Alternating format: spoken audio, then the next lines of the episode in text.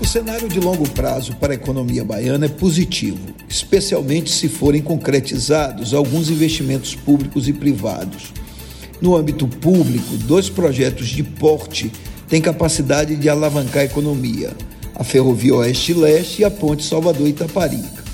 Em operação, a ferrovia vai trazer para a Bahia uma condição de produtor de minério de ferro e vai criar um corredor de transporte capaz de alavancar a produção de minérios e o agronegócio.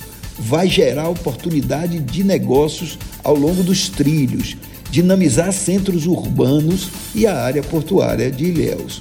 E a concretização dos outros trechos ligando Caetité a Barreiras e daí a Figueirópolis vai fazer do estado um corredor logístico para a produção brasileira de grãos.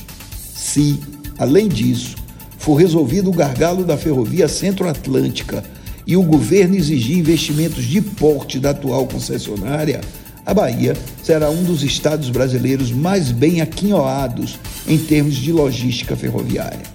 Já a Ponte Salvador-Itaparica vai criar um novo vetor de crescimento em uma cidade que possui uma única ligação rodoviária com o sudeste do país, a mal administrada BR-324. Se sair a ponte, vai abrir oportunidades de negócio em diversas áreas, incluindo turismo, indústria, comércio, mercado imobiliário, logística e agronegócio. Ou seja, o problema da ponte é sair do papel. Se sair com quatro pistas de cada lado e sob o bojo de um projeto de desenvolvimento, será ótimo para a Bahia. No âmbito privado, o Estado tem investimentos que vão transformá-lo num grande produtor de energia, com destaque para energia eólica e solar, e num dos maiores produtores de gás natural do país.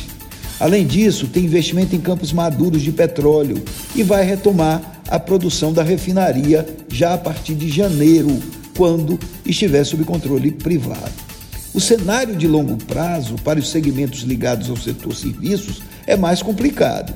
Contudo, já se vislumbra a retomada de vários segmentos, a exemplo do turismo e do entretenimento e do turismo de negócios, que deve deslanchar em 2022. Mas tudo isso depende da situação econômica e se refere ao médio prazo. É cenário para o futuro e para chegar lá é preciso que em 2023 o país dê início a um período de calmaria e responsabilidade na política e na economia.